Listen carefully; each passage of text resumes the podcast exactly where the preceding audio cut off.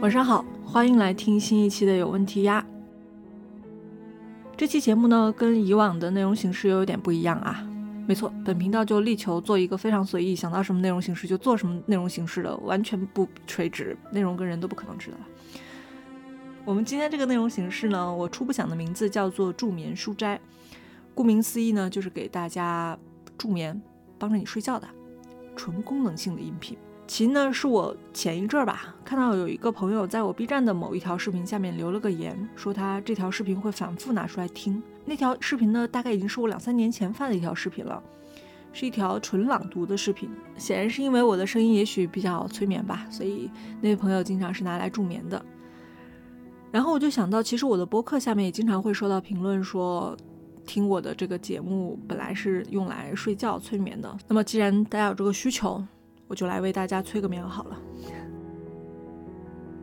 现在是二月份的第一期嘛，所以我的计划是在每个月头的时候来跟大家分享一下我上个月读的一些书，然后读一些书里边我自己标注出来的比较喜欢的段落。种稻草当然好，种不了草的话，起码也可以睡个好觉，也不错。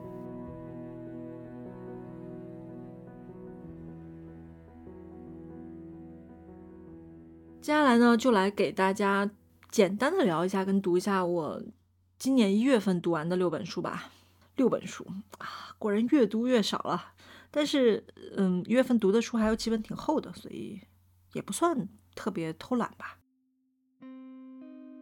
第一本呢，就是来自三岛由纪夫的《丰饶之海》四部曲的第三部《小四》。《丰饶之海》四部曲呢，作为三岛由纪夫的绝笔之作。真的可以说是集他短暂的人生的所有的思考、创作的激情、艺术的才华的集大成之作，相当精彩，值得一遍又一遍的读。丰饶之海这个名字的得名，很多朋友应该也知道，就是来自于月球表面那个叫做月之海的巨大坑洞。虽然名字叫做丰饶，但是实际上月球大家也知道嘛，寒冷、贫瘠、寂寥、匮乏。所以三岛由纪夫大概也就是想借用这个名字来影射人性吧。不管看上去多么的丰富多彩，但其实底子里就是虚无、匮乏跟寂寥的，有点虚无主义啊。他的书总是读起来有点虚无主义。但是因为三岛经常是用最华丽的方式来写匮乏，用最蓬勃的方式来表达虚无，所以他的作品永远读起来都有一种基于这种二二元对立的碰撞激起的令人目眩神迷的。魅力跟火花，这也是我最喜欢他作品的地方。说远了，说回小四这本《丰饶之海》四部曲，如果有朋读过的朋友的话，我不知道你的感受是不是跟我一样，就是如果用一个植物的生长来说的话，春雪就是这个植物刚刚冒新芽的时候。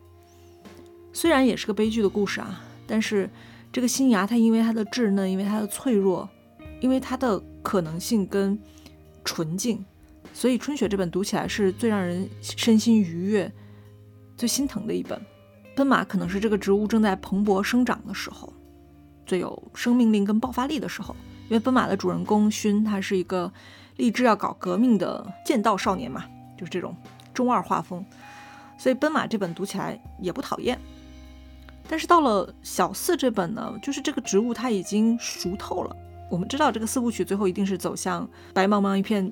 真干净的寂寥感的，所以小四这本是一个转折阶段的这本，它是这个植物已经熟透了、熟烂的时候，于是它就带着那种行将腐朽的烂桃子的发酵的味道，一捏软软的，汁水流了你的手掌一手掌。所以如果春雪是纯爱，奔马是激情，那么到了小四这本就是开始由善由纯转恶的关于情欲欲望的一本书。《Frost 之海》这四部曲呢，嗯，没有看过或者没有了解过的朋友，我接下来要说的梗概，你可能会觉得有点奇怪，就是它是关于一个不变的角色本多，一直看着自己的朋友，在第一世叫做松之清显的这个朋友，每次到了二十岁的时候就死去，然后在下一本书的时候转世成为一个另外的人，然后跟他的人生发生交集的故事。我第一次听的时候也觉得很奇怪，但是你读完小说之后，反而就接受了这个设定，没有这么奇怪了。而在小四的这一本呢，他的这个在第一世时候还是松枝清显的少年的这个朋友投胎，成为了一个泰国公主，你没有听错，就是很离谱，是一个泰国公主。而这个四五十岁的本多吧，第一次见到这个公主的时候，公主还是一个小女孩。但是她通过种种迹象啊，就发现这个公主其实是自己朋友的转世。他们有了短暂的邂逅之后，这个故事按下不表。他再次见到公主的时候，公主已经是一个少女了嘛。然后这个时候已经是一个老男人的本多，就对这个少女产生了一些奇怪的情感。你可以说是爱情啊，不，不太像爱情，更多的像一种畸形的迷恋。接下来呢，就给大家简单的读一段小四中的文字吧，讲的是。本多在已经迷恋上就这个泰国公主金茜之后的一段心情。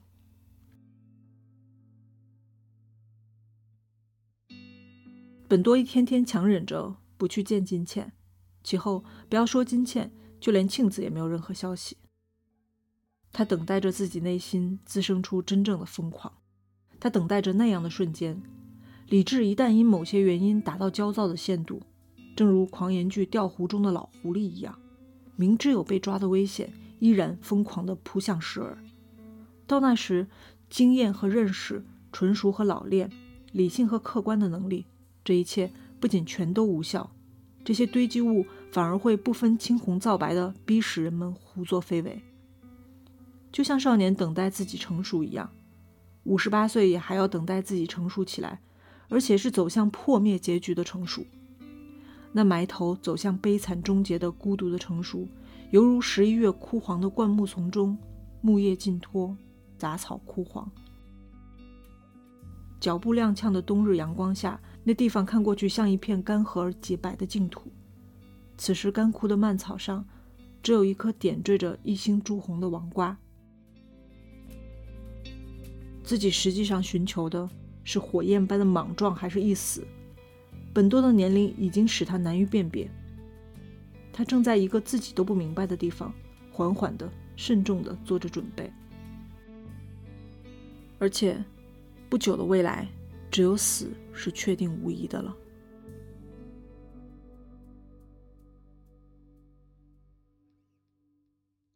第二本我读完的书呢，是李依云的《我该走了吗》。最近应该有一波密集的宣传，想必大家已经都听过这本书跟这个名字了吧？我不知道你是不是跟我一样，因为我们是硬核文学圈之外的人，所以对他的名字其实一直挺陌生的。他是一个一直在国外的用英语写作的中国作者，哎，还应该说中国作者吗？来自中国的作者，对，大学才出去美国的吧？好像是。我读完这本书之后，去听了他的一两期播客，真的是一个学霸，字里行间的表达，你可以觉得他是一个很自信、很坚硬的人。我不想说的这么刻板印象，但真的是很多人都会给自己做一个很坚硬的外壳，来包裹住那些不愿意别人看到的脆弱的地方。我听他的播客有这样子的感觉了。我那天也跟车车有聊，年纪大了之后，反而会觉得这样子努力包裹自己的人好辛苦啊，觉得会有点心疼他。当然轮不到我心疼啦。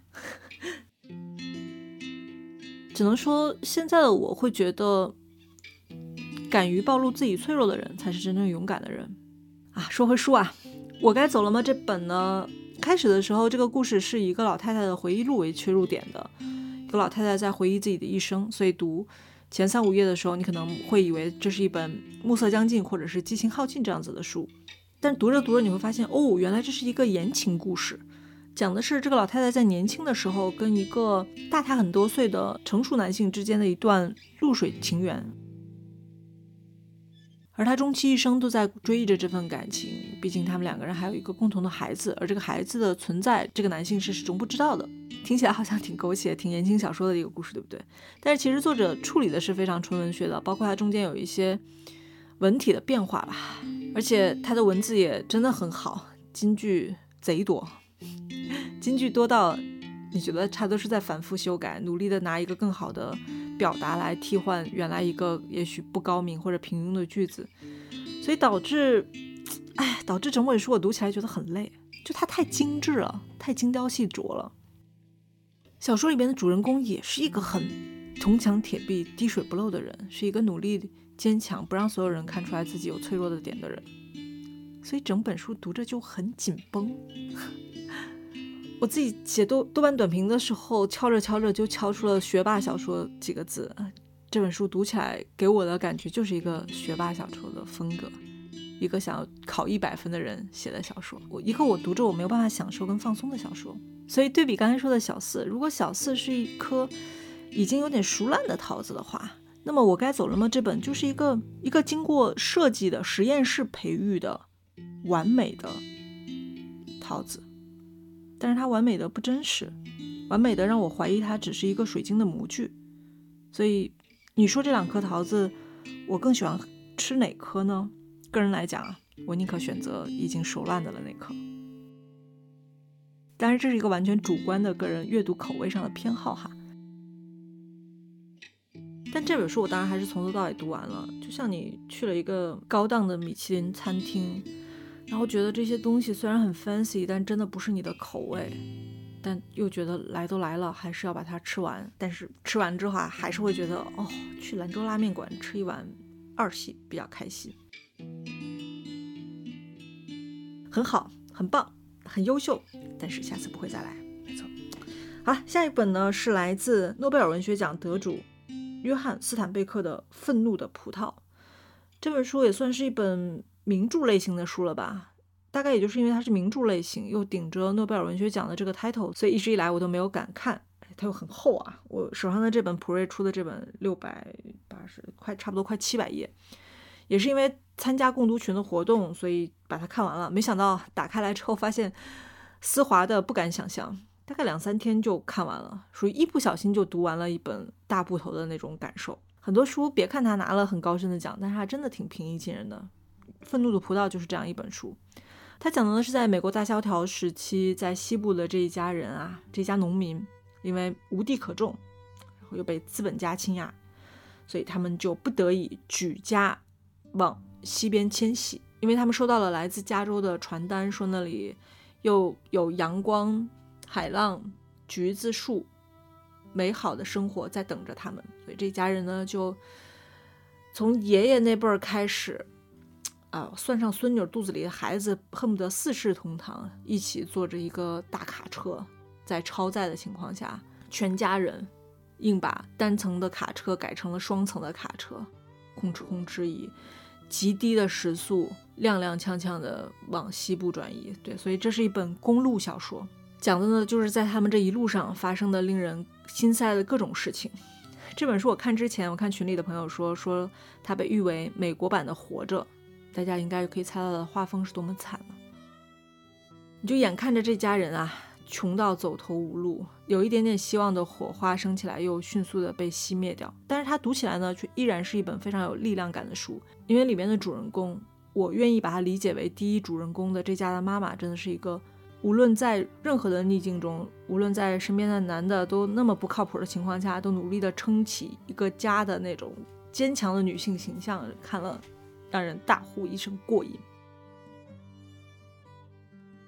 如果说前两本都是那种描写人内心的细微的、幽微的情感的矫情小说的话，在这里“矫情”不是一个贬义词啊，就是比较着重描写人的情感的小说的话，那么《愤怒的葡萄》就是那种撸起来袖子直接干活的那种有生命力的、属于劳动人民的小说。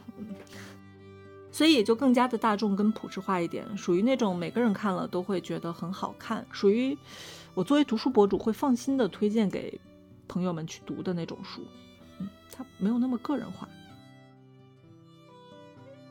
这本小说的结构也挺有意思的，你可以把它理解成虚构跟非虚构交替进行的。一个章节是用非虚构的写法去写那个时代的背景和大环境的。情况，接下来的一个章节就会进入具体的故事，去讲这家人是如何从西到东迁徙的，他们一路上又遇到了什么让人心塞跟崩溃的事儿，跟着主故事脉络去进行的，所以读起来的节奏也还挺有意思的。就这些非虚构的段落，会带给你一些读故事的时候喘气儿的口，有的时候又会形成一些对故事本身叙事的助推力，嗯，所以挺妙的。给大家读一下十四章的开头的一段吧。来感受一下他非虚构的写作段落的力量。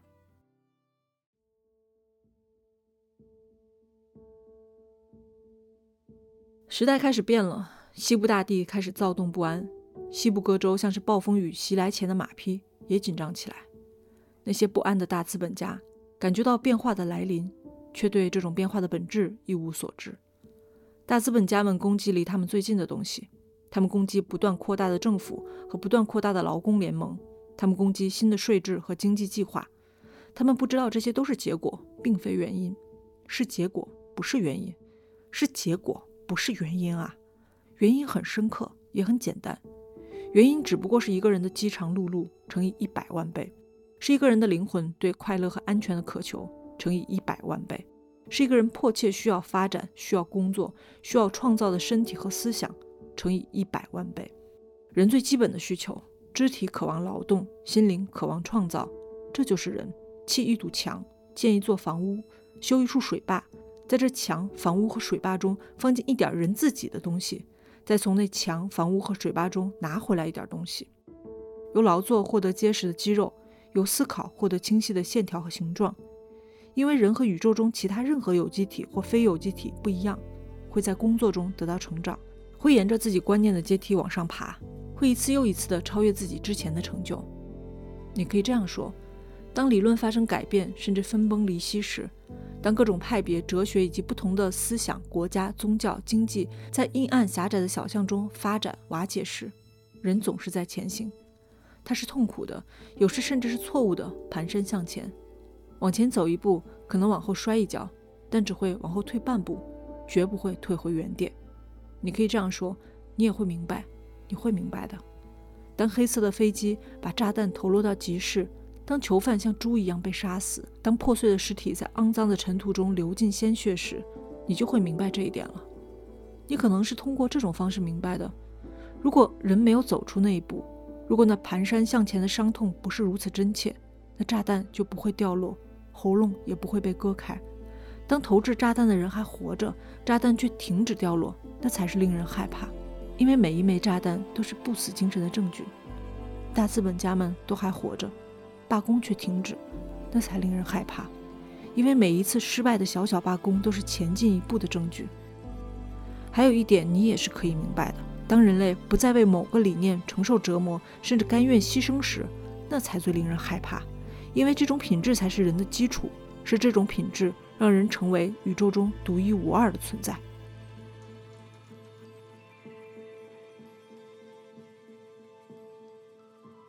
很左啊，斯坦贝克。我之前没有读过他比较广为人知的那本《人鼠之间》啊，但是我读这本的话，觉得真的是一个好左、好左、好左的作家呀。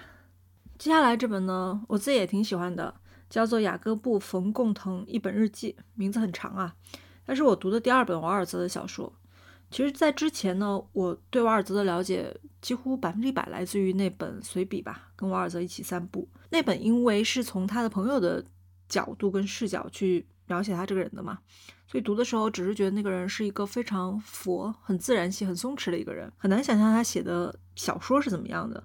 我是前两个月的时候读了他那本《坦纳兄妹》，比我自己预想的要喜欢的多得多。我本来以为是一本非常晦涩的纯文学，又是在探讨一些苦大仇深的命题吧，也许。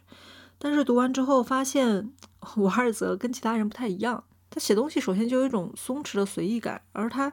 笔下的人呢，又是追求的是一种跟精英主义的东西反着来的生活跟人生的方向，读起来有一种莫名的颓颓又解压的感觉。我还挺喜欢那本的，所以就连着读了这本冯雅各布冯贡腾，名字太长了，一本日记。他的小说其实情节都不是特别的丰富啊，他并并没有一个什么多么跌宕起伏的故事，更多的也都是在讲一些。人物的心理活动跟心理历程，所以如果是想读一个故事型小说的读者的话，可能读完之后也不知道他讲了个啥。但如果是你把着眼点就是放在这个人的心路历程，放在他是怎么想跟怎么看待世界的这个过程中的话，整个阅读的过程就会很放松。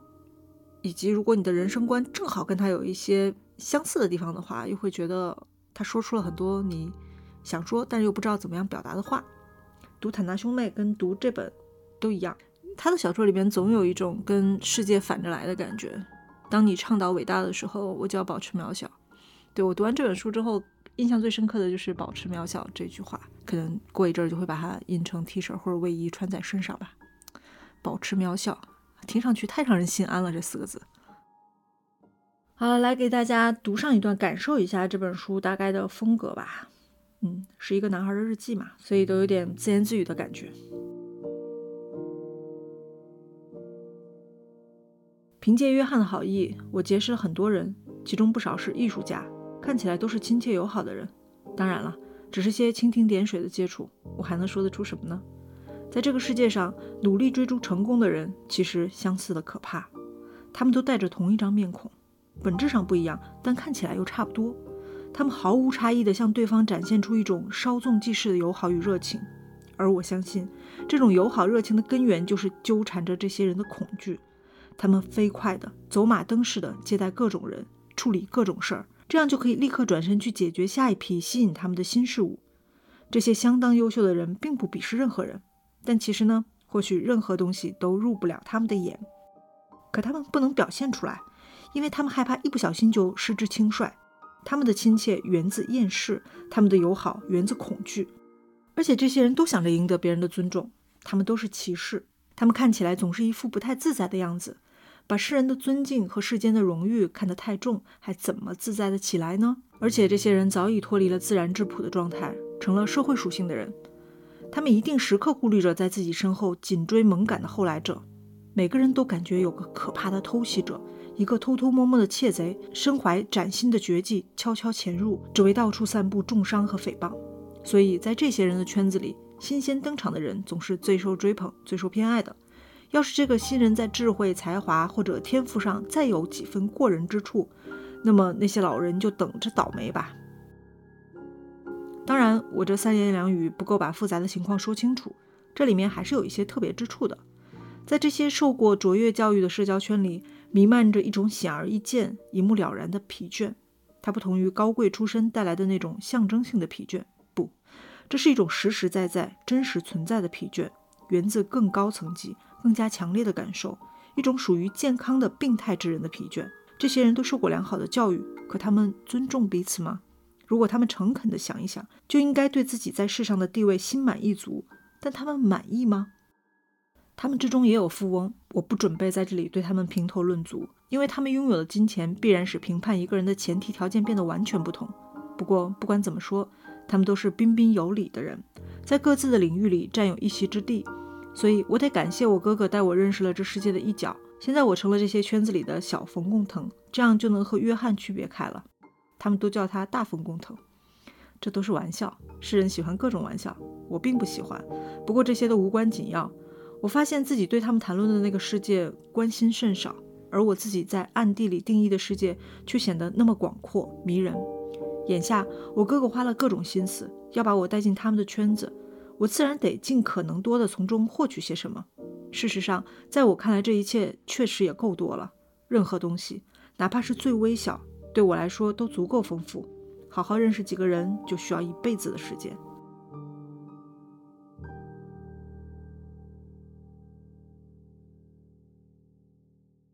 一月份读的下一本书呢，是林白老师的《北区来辞》，也是因为参加光明森林 Club 的共读才读的一本书哈，跟群里边的大多数朋友 在这点上是一样的。我这两天经常看到群里的朋友说啊，如果不是因为参加共读活动的话，我都不可能打开一本我原来这么喜欢的书。有的时候，对读书真的靠缘分，但是很夸张。我们群里边还有朋友说之前都不知道林白是谁，哇，那你就参加了这次共读活动，真的很信任我们啊。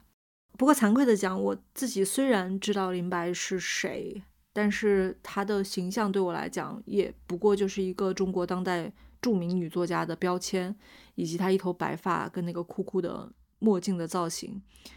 我作为一个非硬核中国文学读者、非当代文学爱好者、非中文系学生，又是一个之前读书很少，这两年才渐渐多了一点点的普通读者。我之前的确也没有读过林白老师的任何一本小说啊，所以这本之前我还挺怕我会读不下去的，因为我本人是特别读不惯跟读不进去那种浓浓的文学杂志期刊风的文字的，所以我挺怕它也是这样的。好在打开第一页，我就发现完全不是想象中那样。林白老师的文笔很好，非常好，而且不是那种刻意写的好的好。就你读起来不费劲儿。而且我猜测是因为他写诗的习惯嘛，所以他也是短句居多。我自己比较喜欢读短句比较多的小说啊，读起来的话节奏感可能会更强一些，大概也比较符合我们现在这个文字处理能力比较差的新媒体大脑吧。所以这本书虽然比较厚，呃，我也大概就花了四天的时间就看完了，整个阅读的过程也是很顺畅的。因为它虽然没有一个，也没有一个非常跌宕起伏的故事的主线，主要也是在讲主人公海红以及他命运中出现的人的众多人物，他们的一些人生故事，一个碎片接着一个小碎片的拼起来，他们五十四五十年间吧，对，跌宕起伏的跟随着时代变化的人生。所以读起来虽然是小说，但是我的阅读体验也是有点像废墟构，有点像散文的，就并不是一条故事主线一直勾着你看下去，而是你会从他的描述中去寻找你更喜欢的人物啦，会寻找一些你有共鸣的时代碎片，或者是去补足一些在历史中我们所不清楚的那个那些时代的真实情况。我相信很多九零后和零零后的读者朋友去读这本书的时候，会很惊讶于。计划生育时代的一些可怕的、可怕的往事啊，还有一些可能一些民俗风俗方面的东西吧。比如说，我那天看到共读群里面的朋友很惊讶于吃胎盘这件事情，但是其实我都知道，在我出生的那个年代，胎盘还是会对留给家里人吃的大补的东西啊。嗯，我都知道我的胎盘是谁吃的。真的挺好看的一本书，而且我读的时候就真的是觉得挺可贵的吧。就是总会有一些作者在记录一些时代的东西，而这些时代的东西如果不被小说记录下来的话，不被故事去承载下来的话，也许就真的是在时间的漫漫长河中被忘记。就像刚才说《愤怒的葡萄》一样，可能“美国大萧条”几个字留在我们的课本里，跟留在我们的印象中，它就是一个很模糊的画面，但总是需要故事，需要小说。去保留中间那些真正的有滋有味的细节，能让我们更共情、跟更相信、更明白。就在那个线条很粗的模糊的年代，是有一些跟我们一样的人在真真实的活着的。这点可能是真正跟时代相结合的小说的意义吧。我读这本的过程中，就经常有一些段落都让我觉得挺感激的吧。嗯，不过那些段落我们就不讲了，因为计划生育的那些段落实在太可怕了，不忍心读。嗯，读哪里呢？读一个其实，呃，有点狗血的小段落吧。这个小说里边主人公的海红，其实年纪轻轻的时候，为了可以说一定程度上为了改变命运吧，她是一个广西小地方的女孩子嘛。然后她为了可以到北京，她向往的这个文艺文化的首都，承载着她的文艺梦想的大都市里边寻找自己的明天，所以她嫁给了一个比自己大很多，大二十多岁的，也不能说老男人，那时候还不老。一个男子，所以想见的婚姻当然不幸福。于是这本书在后半段的时候就也有写到海红她在婚内的精神或者是肉体出轨的一些故事吧。然后我接下来要读的这段呢，是她跟一个她精神出轨的这个男人，对于她来说，也许是在她的整个人生过程过程中，他跟他的理想爱情最接近的一种可能性吧。接下来要读的这段呢，就是一次他们在年纪比较大的时候坐飞机重逢的时候，意外的遇到的之后啊的故事。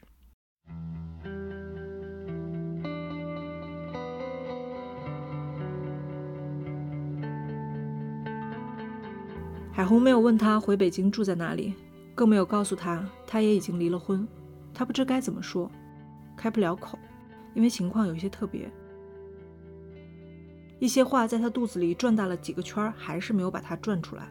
他打算等到下次，因为他无端认为他跟他还会有许多个下次，甚至说不定会有一个在一起的将来。飞机降落，纷乱中你想起来还没有交换手机号码，回到各自的座位上，乱纷纷的一片手臂伸向行李架，乱纷纷的手机开启的铃声乱纷纷。个人对着自己的手机说：“到了。”人挨人走过廊桥，密不透风。他在一溜黑脑袋之上高出来半个头，在到达的长廊上，他停下来等你。他总是停下来等你，像很久以前。你们一起走到托运行李到达的传送带旁，他也有行李托运，真是好，这样你们就能交换手机号码了。他托运的是两个纸箱，在运送带的队列中，他们出来了，一个纸箱是鲜花，一个纸箱是水果。是啊，当然，鲜花和水果。从云南回来，谁能不带些鲜花和水果呢？鲜花和水果，这么多，他要带给谁呢？你感到有什么从胸口升到了喉咙，并堵在那里？他跟你说什么，但你听不见。你看见他嘴在动，他还笑了一下。有人来接，那我先过去一下。你等着我啊，他说。你的视力真好，你远远看见他迎向一位衣着体面的女士，微胖、性感、白肤黑发，他正向他走去。人流过来过去，像锅垢一样把他挡住了，斑驳、坚硬。海红感到自己脸上有一滴水，哪儿来的水？他愣了一会儿，至于吗？至于吗？他不停地对自己说：“真不至于啊。”而泪水还是不断地涌出，盈满在眼眶。不要再等他了。他拿到行李，从另一个出口径直走了。他快步走，像是要赶另一趟飞机，又像逃难。我不知道读的话，大家听着会不会有点乱啊？因为，呃，这本书里边经常会出现这样子的处理，就是忽然的人称的变换，然后以及一些调整字体之后，有一些话是人物的心理活动。他会用这样子的处理方式去丰富读者的阅读体验，而且林白老师在这本小说里边的人称转换妙的是，并不会给我带来任何理解跟阅读上面的困难，反而会让我觉得一下子跟主人公贴近了。我不知道大家有没有 这种感受，就是如果说还原在一个拍摄场景下的话，在刚开始这段他跟那个男人重遇的时候，他们在机舱里边看到的是一个更大的镜头，类似于中远景。带其他人关系的关系镜头，然后他们两个是关系镜头中间画面的焦点，但是在他人称转换转变成你的时候，这个镜头就忽然变近了，就变成一个海红女主人公的特写，或者是女主人公的拉背镜头，让我去从这个主人公的心理活动，从他的角度去走进这个场景，走进这个故事。所以每次我在读的时候，我都觉得他的处理很很妙，但是又很自然，对，就是真的是读到了那种写作很成熟的作家。信手拈来的，非常从容的写作的那种感觉。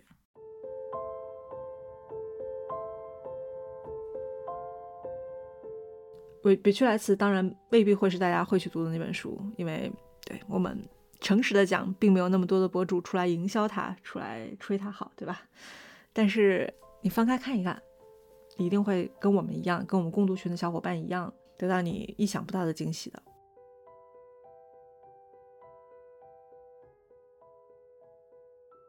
接下来的这本书呢，叫做《对面的小说家：纽约访谈录》。听书名也知道是一个什么样的书了吧？没错，它就是作者吴永熙作为记者去采访一些国外的当代的知名作家的一个采访的实录吧。如果读过《巴黎评评论》的朋友的话，它其实跟《巴黎评论》完全一个类型的书啊，就是采访知名作家嘛。但是我个人的体验，可能是因为这本书本身不厚，我个人的体验会比读《巴黎评论》要好。可能是因为采访者是一个中国人这件事情。本身并不会让我觉得像读巴黎评论一样有一些文化的门槛跟心理的门槛在。另外是它每一篇的篇幅其实都不是特别的长，精选出来的那些问题都会比较的一针见血一些，不像巴黎评论里边很多可能单篇会有点太长，而且巴黎评论那个厚厚一本拿起来。加上它的排版又很密，读起来的这个心理压力还是很大的。但这本我读起来就很轻松，我真的没有读完过一本《巴黎评论》。其实《巴黎评论》我一直都是翻其中可能我感兴趣的作者的篇目拿起来看一下，但是这本书我是毫不费力的，在我读完。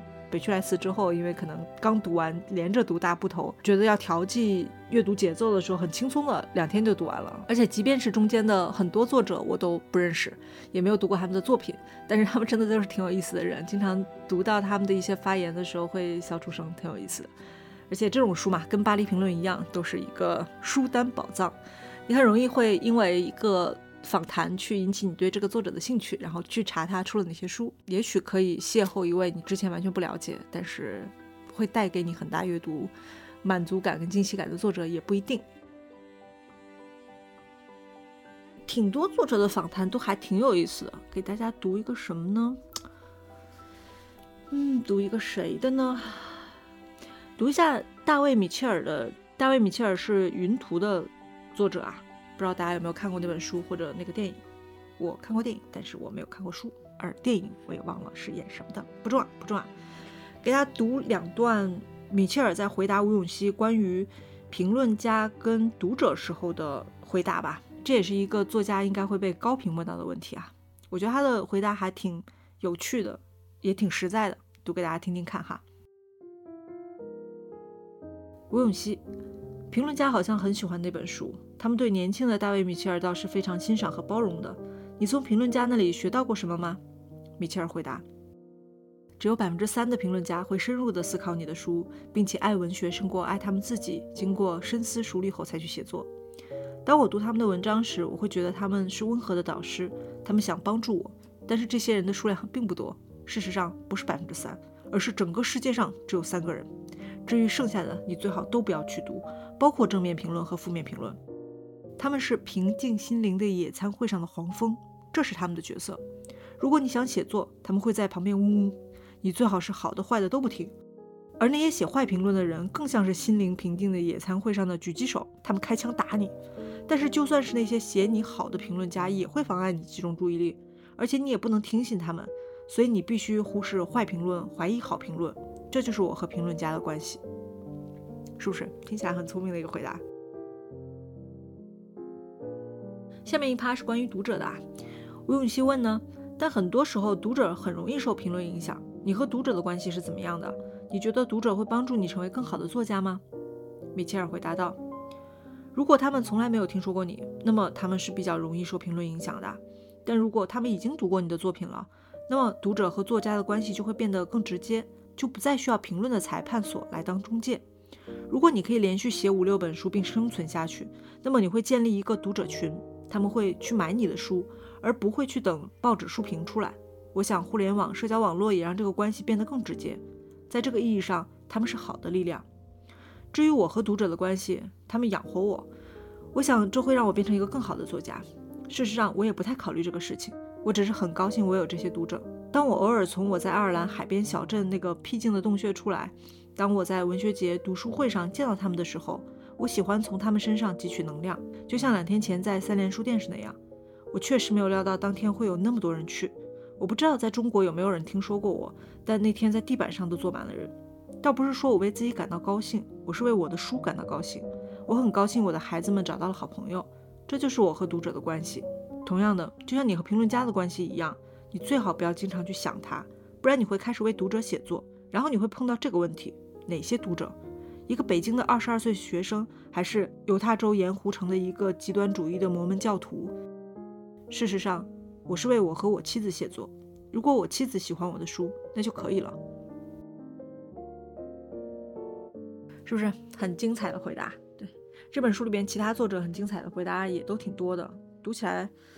从排版到手感到阅读感受上都是非常舒服的一本书。个人觉得啊，个人个纯个人觉得比巴黎评论的阅读体验要好。对，如果感兴趣的朋友可以去找来看看《对面的小说家：纽约访谈录》。